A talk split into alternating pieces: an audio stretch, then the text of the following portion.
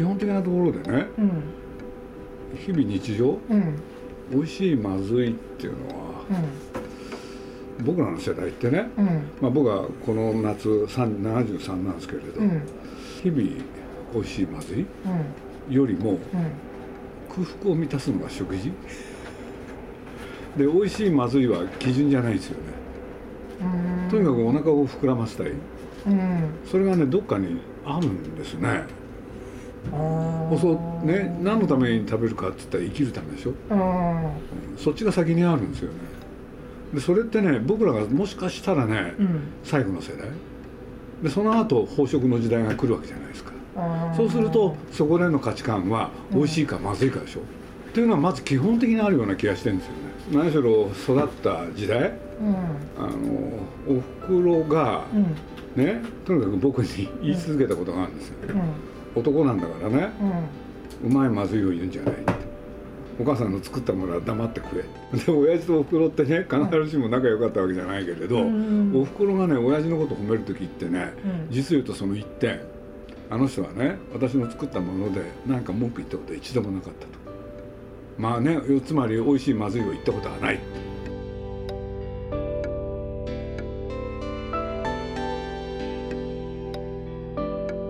鈴木敏夫のジブリ汗まみれ。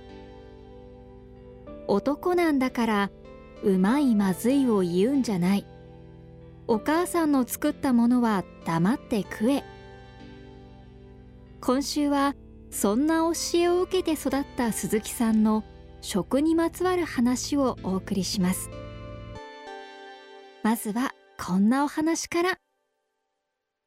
小学校入った時ちょっと性格はあの多分そうだと思うんですけれどあのあれがないんですよあの給食が、ね、お弁当でしょ？うん。でそれがね1年生で終わったんだか2年生まで続いたかちょっと覚えてないんですけれど、うん。そう簡単に言うとねお弁当持ってこれない子がいたんですよ。うんうんそうそう美味しいまずいじゃないですよね。味が音痴とかも関係ないんですよ。食べるか食べるものがあるっていうのは幸せなんですよ。よだから僕はそのおかげでねうん。話がちょっと飛躍するとねうん。とにかくおふくろが出したものは黙って食えでしょ？うん。そうするとどんなものでも食うっていう習慣ができたんですよ。うんつまりうん。これはまずいとかねうん。これは好きじゃないとかって許されなかった。わわかります？そうすると僕にとって何が起きたかっていうと、うん。ね長時点の地、うん。世界を旅するじゃないですか、うん。僕何でも食っちゃうんですよ。うん食えないものないんですわかります、うん。もうね本当にねあのなんだアフリカの奥地行こうがね。あの中国の、ね、汚いとこ行こうがね。うん出されたものは平気で全部食べちゃうんですよ。食べちゃう。ゃ僕食べれなかったのはポルトガルだけですね。これはねちょっと食えなかった。それはちなみになんかどんな料理だったんですか？ポルトガルの料理っていうのはこれはね、うん。まあ宮崎駿も一緒にいて 56人のツアーだったんですけどね、旅行だったんですけど、そしたらパエリアでしたっけ、うん。来たんですよね頼んで、うん。そしたらすんごいでかい皿にパエリアが運ばれてきた、そしたらねうん。パッと見た瞬間ちょっと衝撃を受けたんですよ。うん。パエリアが真っ黒けなん。ですでそれは何だろうって思うじゃないですか。はいはい。で一瞬ねうん。なんか俺は今何見てんだろうっていう感じになってそういうのはなんでパエリアが真っ黒けなのか。うんうんうんうんですぐ分かったんですよ。ハエだったんですハエが全部上に乗ってた。ね？これでこのハエがちょっとしたことで飛び立ったらすごいんですよ、そうするとこれ普通のレストランですよ、うん。ちゃんとした、うんうんうん。で宮さんという人が非常に面白くてね、うん男だ食おうって言ったんですよ。これでみんなにもそれを強要？うん。で僕はね嫌だって言ったんですよ。これでね宮さんが僕にねうん「鈴木さん男じゃないよ」男じゃなくてもいいからこれは食わないって。ほんでその結果何が起きたかっていうと、いいですか？うん。その直後全員僕を除いた全員が腹を下す。大変でしたよもうあれねみんなねあのね実際のお腹痛いっていうより目から来たんじゃないかと思うけれど要するに食べ終わってからその下痢をする前のね時間がね短いんですよ。やっぱりその衝撃がもう頭にそうそうそうそう多分ね。ああれはすごかった。あのフランスでうさぎーうん。ちょっと形がそのままだったんで。これちょっと苦手でしたねそれ以外はね僕まあ今思い出せるのは何でも食えますね。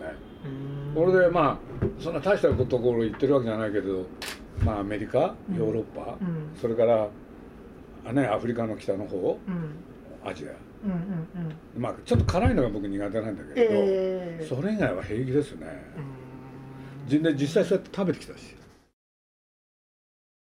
中学1年からその後の話をしようと思ったんだけれど、え6年間？えもうご飯とねええ。それから缶詰ですよ。それ以外何にもなし。本当に。それどころかまあ親父がね僕はちょうど中学になる頃え胃が悪くなって、ええ。えそしたら親父はね味噌汁が大好きだった。えところがおふくろはねこれ幸い、ええ。というのは味噌汁作るの面倒くさかったんですよね。で今日からパン食だと。えはい。俺で、うん。今のねあのなんだあのトーストにねえバナナをいねバナナ1本とトーストなんですよ。それであと紅茶なのかな。こんだけ。でこれ6年間。毎日バナナ。毎日トーストでそこにジャムを乗っけるかあるいは今のバター。これでおかずはね、えうん。とにかくね、まあ、ある日、まあ、正確に覚えてるわけじゃないんだけれどとにかくね缶詰だと。うん。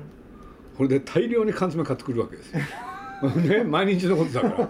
そうするともうありとあらゆるやつがあって、うん。あのいい時はねあの牛肉のねなんだなんとか煮っていう大和煮か。はいはい。それから今のねサンマのかば焼きとかね、うん。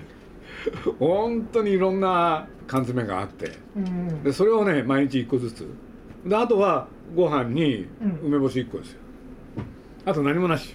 これはね、うん。ちょっと恥ずかしかった。でなんでかっていうとねあの缶詰かと思って俺でまあ毎日缶詰なわけでしょ？うん。で学校行ってみたらそんなやついないわけですよ。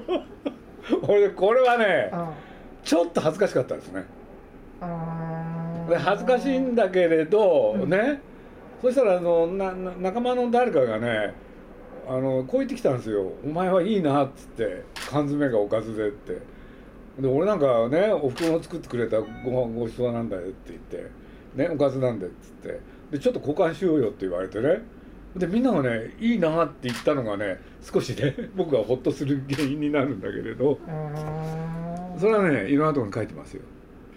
僕の中学高校時代、うん。まあ小学校から入れてもいいけれど、うん。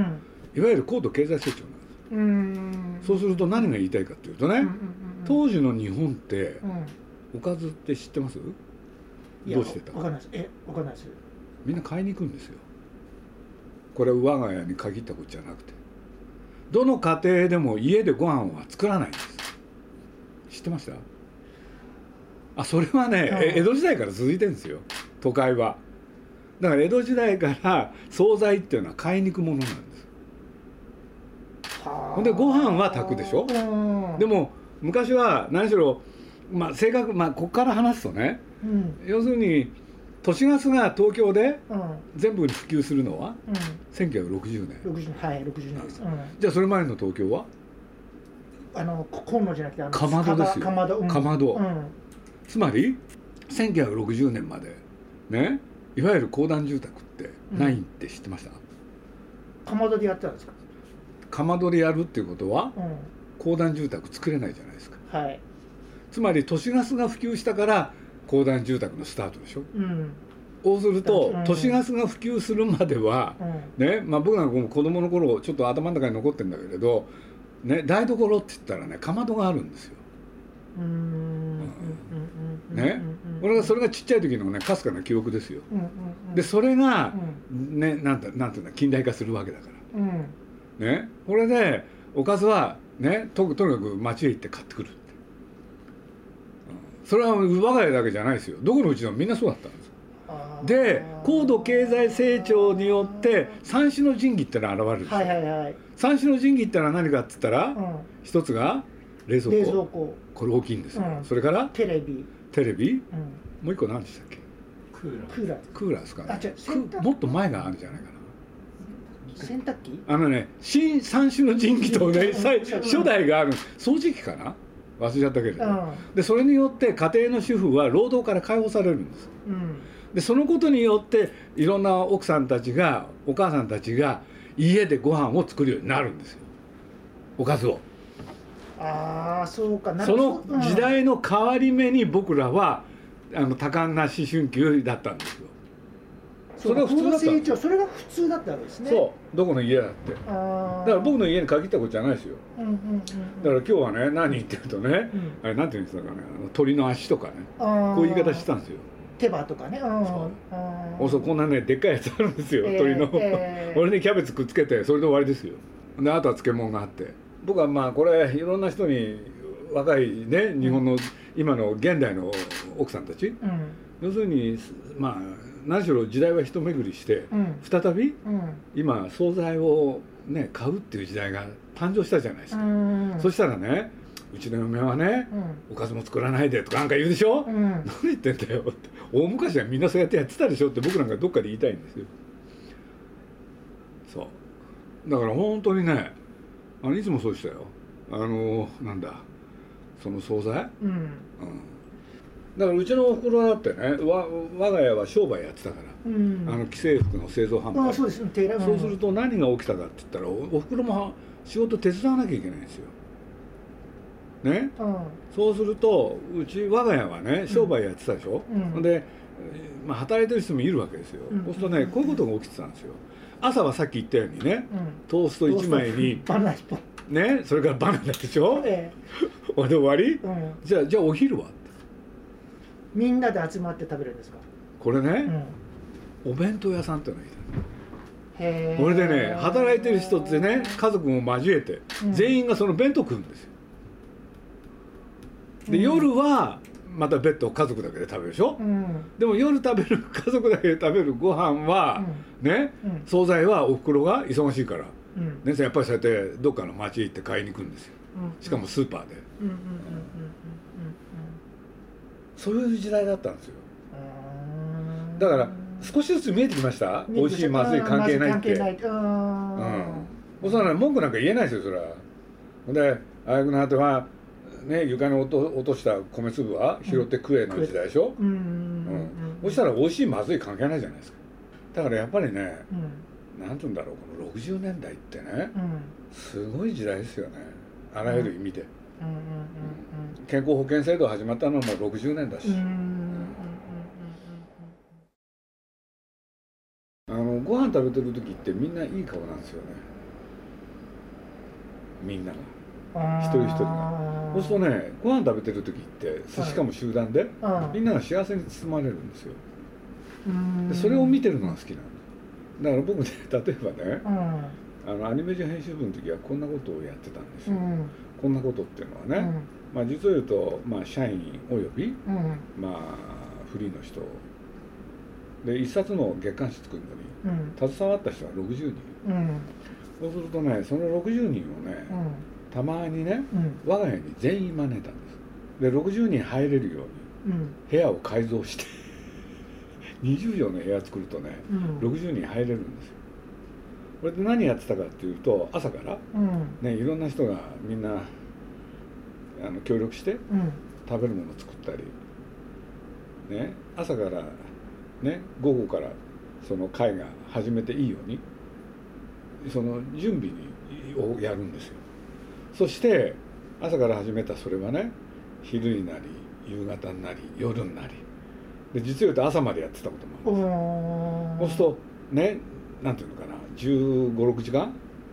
そうするとそれって食の会でしょ、うん。うん、そうするとねみんながやっぱりすごいそれを楽しんでくれたんで。そう雑誌作っていく上ではなんていうのかな。みんなのあるねえーみんなで一冊の雑誌作ってる。そのうん絆っていうのかな。そういうものをねあの生むのに役に立ったですよねでも第一にあるのはねみんなご飯食べてる時お酒飲んでる時ってみんな幸せそうなんですよ。でそれを見てるのが僕は好きですね。でやっぱり60人ってなるとねなかなかなんですよ。で本当にいろんな人が来てくれたしまあねどのぐらいのペースでやってたか分かんないけれど。俺でまだうちうちの娘なんかも小さくてね、うん。そうすると近所の子たちとみんな仲間でしょ、うん。そうするとそこでね特別にねうん。寸劇をその日に合わせてうん。みんなで練習してみんなの前でご披露したりねそういうのをやってたんですよ。この部屋だってねうん。みんなこれなんていうのかな。あの鍋やるのにちょうどよくなってるんですよ。あそうするとね鍋をこれ3つぐらい置くとねうね1 5 6人から20人ぐらい、んいけますねうん。いけるんですよ。でその時間が好きなんですよねでそれはねまあ一番最初の方に僕お話ししたけれどうん。とにかく我が家が商売やってて、うん。子供の頃。うん。これでお昼は全員で食ってた。うんそれがどっかに残ってるんでしょうね。家族の単位じゃつまんないんですよね。もっと大きい方がいいんです。うん。でこれってねこれね誰にも話したことのないことなんだけれど、うん。もしかしたらね、うんおふくろのね、うん。あの実家っていうのが名古屋の、うん。あの筒井あのつ赤萩っていうところにあったんですけれど、ううんちの親父がその商売をスタートさせる時、ん。そのおじいちゃんの家をのね間借りして、そこからスタートさせたんですよ、うんそしたらおじいちゃんって職人だったんですよね、うん。これでまあ僕いつも違うって言われるんでこれ曖昧にするけれど、うん。そこにねうん。あのおおじいちゃんの職人の弟子たちもうん。いっぱいいてうん。でそれをね一斉にご飯食べるわけですよ、うん。そうすると多分ね、うん。その人数たるやうん。おそらく15人から20人ぐらいなんですよ。そうだったんですよ。うん。で子供ながらにうん。多分僕それをね見てたんですよね、好きだったんですよ。だからあの僕まあそうやってねさっき60人みんな集めてやるって言ったでしょ、うん。でそこへね娘を積極的に参加させたんです。息子もだけれど。そうしたらなんと娘もそれを受け継いだですよね。だから我が家は人の集まる家なんですよ。そうなんです。だからそれはねあのそれは美味しいものがあった方がいいにね違いはないんだけれど。だけれど、うんとにかくそれはみんなが集まってある会話が弾むためのなんだ手段として食事があるんですよね。多分。あ多分そうなんですよ。でその時間が僕は嫌いじゃないっていうのが大好きだし。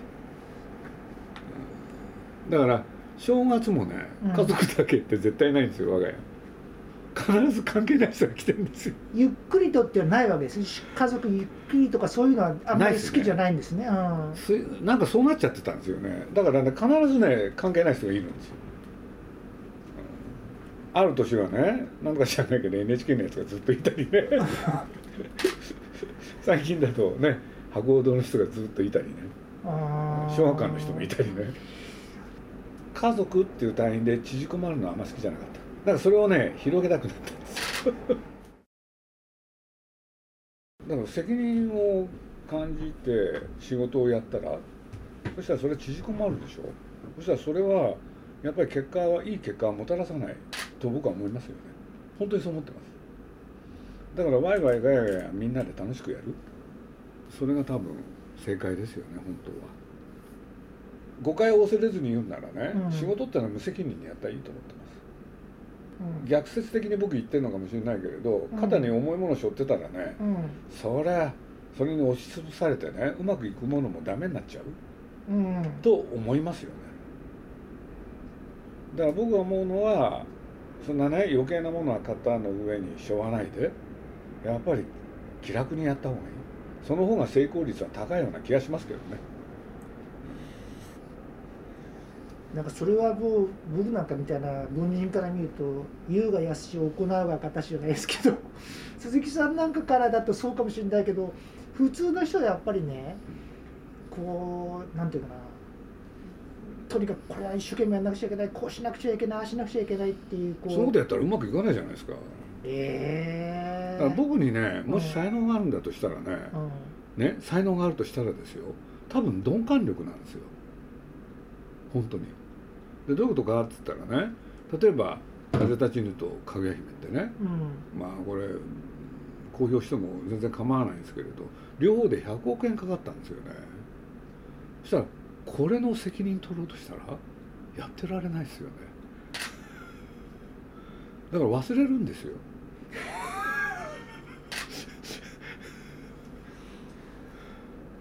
そうするとねある程度うまくいくんですよ結構うまくいったんですよあれと2本とも。だから煙巻いてるようで申し訳ないんだけれどあの逆逆説が正しかったりするんだと思うんですよね僕。うん。なんでだろうな。だっていやあのねしこれ例えば映画やって興行でうまくいかなかったとするでしょ？ーうん。それによって死ぬわけじゃないしね。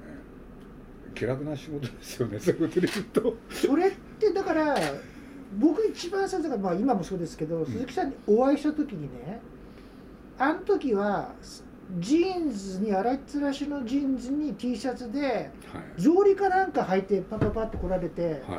僕それも衝撃的だんです初めて鈴木さんにお会いするってどういう方かなってもうワクワクしながら言ったらチッチッチッって来られて はい。で僕その時はたまたまそういうなんかこうオフっていうかそういうあれなのかなって思ったらずっとそう。ずーっとスタイルじゃないですか。そうである時はサムエある時はそうですそういつもその鈴木スタイルってそのなんていうのか自然体じゃないですか。あそうですか。それってあえてしてるとかそういうんじゃなくてももう特にだから僕結構ねそれもなんか雑誌かなんかで見たのはカンヌかなんかすごい映画祭に行った時もね鈴木さんなんか3名かなんか作業着行かれて逆に向こうで素晴らしいファッションになって、あれはねあれはねアカデミー賞。アカデミー賞か。そう。もうね取材いっぱい受けちゃっそうそうすごいね。あれがその敏夫鈴木プロデューサーオブジブリでねすごいこうおしゃれだっていうねこれがジャパニーズのね最先端の服だとか書かれてるんですよ英語で。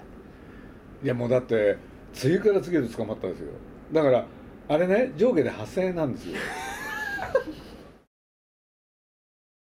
食事みたいなものをちゃんと描いた最初の映画監督ってねうん。小津安二郎なんですよね。そうなんですよ。これでそれを受け継いだのがうん。やっぱり倉本壮さはあんそういうそういう流れがあるんですよ。うん。でそれで言うとアニメーションの方で言うとね、うんあのドラマの中にうん。食事のシーンを作った最初の人は、うん。僕は多分高畑勲だと思いますよ。ハイジ。要するに人間は生きていく上で食わなきゃいけないでしょ。うんそうすると人の暮らしっていうものを描こうとしたら食事のシーンって大事ですよね。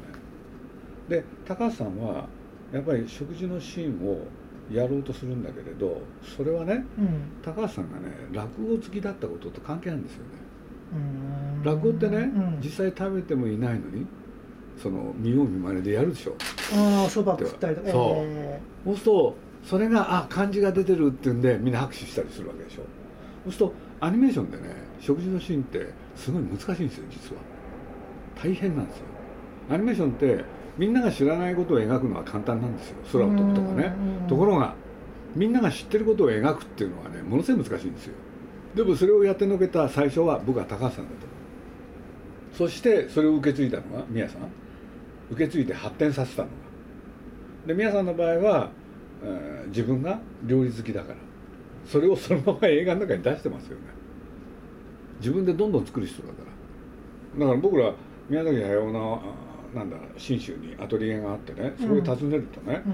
彼が全部やってくれるんですよ全部やってくれるっていうのは着いた途端うん。ね買い物に行ってみんなの、ね、ご飯の用意するとかね全部宮崎駿がやるんですよ。それどころかその間を縫って風呂まで沸かす。これでいきなりね「鈴木さん風呂沸いたよ」って言うから僕なんか入んなきゃいけないんですよ。これでお風呂入ってると出てくるともうご飯ができてるんです。大変な人なんですよ。でお母さんが病気だったこともあってねうん。子供の頃から宮さんってそういうことをやってきた人なんですよね